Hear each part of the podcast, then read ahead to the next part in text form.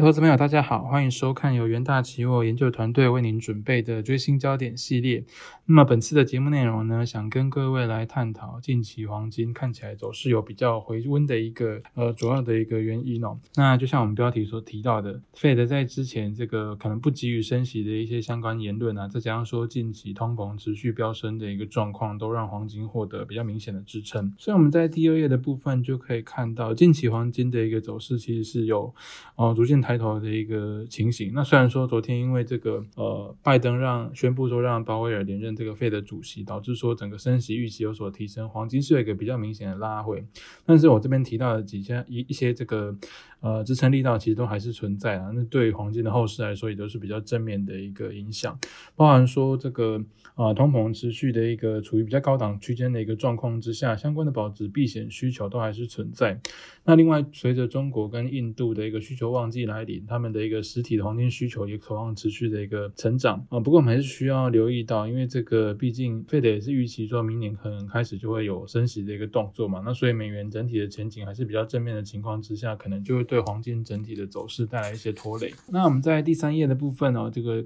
为各位大概简介一下这次的一个主要内容啊，分为三个部分。首先是在这个呃通膨飙升引发的一些相关忧虑，当然就会促进黄金的一个避险保值需求嘛。那在第二部分也会这样向各位再介绍一下这个目前中国跟印度的一个整体黄金需求状况。那随着需求旺季的来临，后续的一个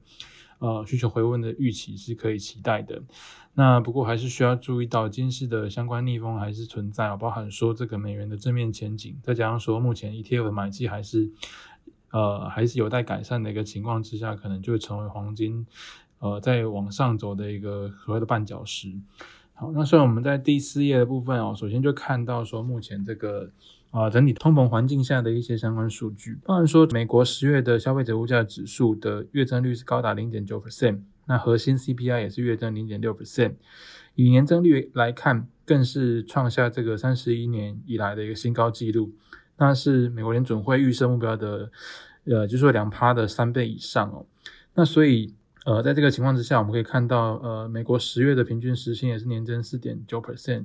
再看到其他像是这个职位空缺率啊，或是说这个零售销售数据等等，哦，都显示说目前这个通膨可以说是无所不在了。那在通膨压力下，也增强了黄金作为通膨对冲工具的一个吸引力。那在第五页的部分，我们就可以看到，虽然说美国联准会主席鲍威尔是一再强调说通膨是暂时性的现象，但是包含刚刚提到的一些相关经济数据啊，再加上说美国政府的债务攀高以及费的资产负债表的一个扩充。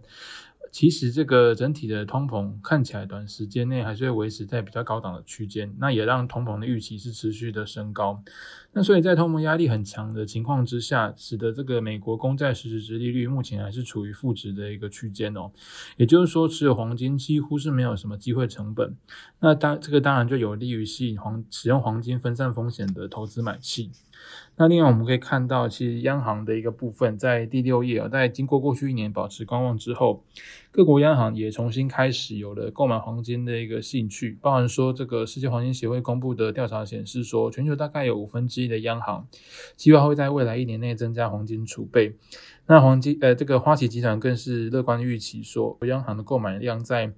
这个未来未来一段时间将达到一千吨左右了。那包括二零二一年买进五百吨，二零二二年再加买五百四十吨等等。那一般来说，这个啊央行的一个黄金买气也是支撑金价很重要的一个力道。所以说，我们当然很乐见说这个啊全球央行的一个重用黄金的一个状况。那另外在实体需求的部分，还要再看到两大需求国印度跟中国的部分嘛。那首先我们可以看到这个呃瑞士海关的数据是显示说，在第七页的部分哦。一到九月对印度的一个黄金出口量是年增哦，超过呃这个五倍。那为了瑞士黄金出口的第一大市场，那这个印度黄金需求的一个复苏，其实最主要就是受到婚礼季节的买气带动了。那同时，印度财政府他们将这个黄金进口税。从十二点五 percent 大幅下调到七点五 percent 啊，也是激励黄金进口的一大原因。那第四季黄印度黄金消费预期可能会创下近年以来的一个新高，那甚至有机会回到疫情以前的一个水准。哦，最主要当然是包含这个疫情期间之后的一个需求回升嘛。那另外就是说，在二零二一年季节的雨量充足，那也为这个印度的最大众的一个消费者在农民这个部分，他们的收入增加，当然就会哦连带可以预期说他们的这个对于购买黄金的需求会连带的增加。好，那这第八页的部分则是看到中国，中国它其实九月瑞士对中国出口黄金大概是比八月的呃这个量在增加了将近二十 percent。那相较二零二零年更是低到只有一点五吨嘛，所以可以说是大幅的一个成长。那一到九月，整体瑞士对中国的黄金出口量更是年增超过四倍哦。这个前三季啊，中国二零二零二一年前三季中国的一个黄金实际消费量啊，其实是也是来也是年增将近五十 percent 啊，其中包含说黄金首饰啦、金条、金币啊，或者是说工业跟其他用途的用金都有一个明显的成长。那在促进消费的一个政策跟这个相关的节庆的影响之下，这个黄金的首饰消费复苏其实是啊蛮明显的。那配合说这个啊年初的这个农历农历新年的一个传统购金旺季来临嘛，我们可以预期说中国在未来一段时间这个黄金的一个消费。渴望是持续的成长，那不过我们当然还是需要注意到，金市目前还是有一些逆风存在嘛。那最主要当然就是在美元正面前景这一块哦。那可以看到，在第九页，其实这个上一次的这个 F O M C 会议，其实就已经显示说，大概十八位官员里面有九位官员预计将在二零二二年底前升息。那从近期的这个呃费德 watch 工具，我们可以发现说，大概目前的这个整个升息预期已经提早到啊明年七月甚至是六月了。那在这个情况之下，再加上说美国近期公布的一个经济数据也是比较正面，那其实都是强化了市场对于美国联准会将早于预期升息的一个预期啦。那当然就是有利于美元后市的一个发展，这个部分当然就是会为黄金带来不小不小的一个压力。那另外，在这个 ETF 买气的部分，其实也是有待加强了。从第十页我们可以看到，说目前这个 Spider 的黄金持有量是降到二零二零年四月以来的一个低点。那这个呃，以 WGC 的一个数据来看，十月全球黄金 ETF 也是连续第三个月净流出。那呃，最主要原因就是因为这个呃，美股利率的一个创高嘛，所以市场其实风险偏好比较强的情况之下，那投资人当然就。不认为说有分散这个呃资产的一个必要了，那所以呃以黄金的 ETF 来说，相对来说它的这个整个吸引力就比较下滑一点。那所以整体来看，在第十一页是我们的结论，我们对黄金的一个短线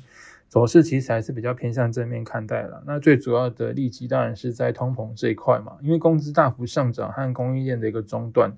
尤其是跟运输产业相关的供应链的一个呃呃中断，一直都是支撑通膨上升的一个主要因素。那所以，高通膨的情况之下，当然都会对黄金带来抗通膨的一个需求嘛。那同时间也会使得实质值利率维持在负值区间，让黄金的这个持有机会成本降低，都让黄金赢得这个市场青睐。那另外在实体需求的部分啊，包含说印度的这个。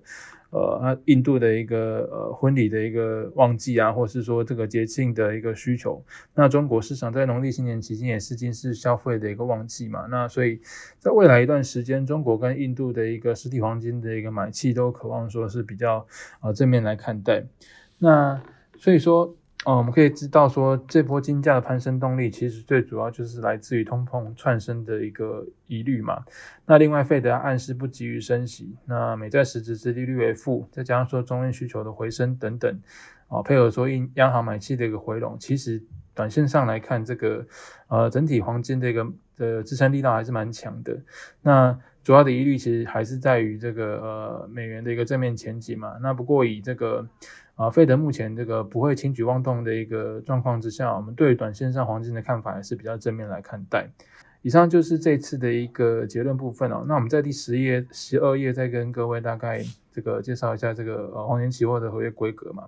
那可以看到是一百盎金能盎司的一个一个一口的合约。那合约月份大概是偶数月二四六八十十二。那另外，他们目前还是采取采取这个实物交割的一个方式了。那目前的一个原始保证金大概在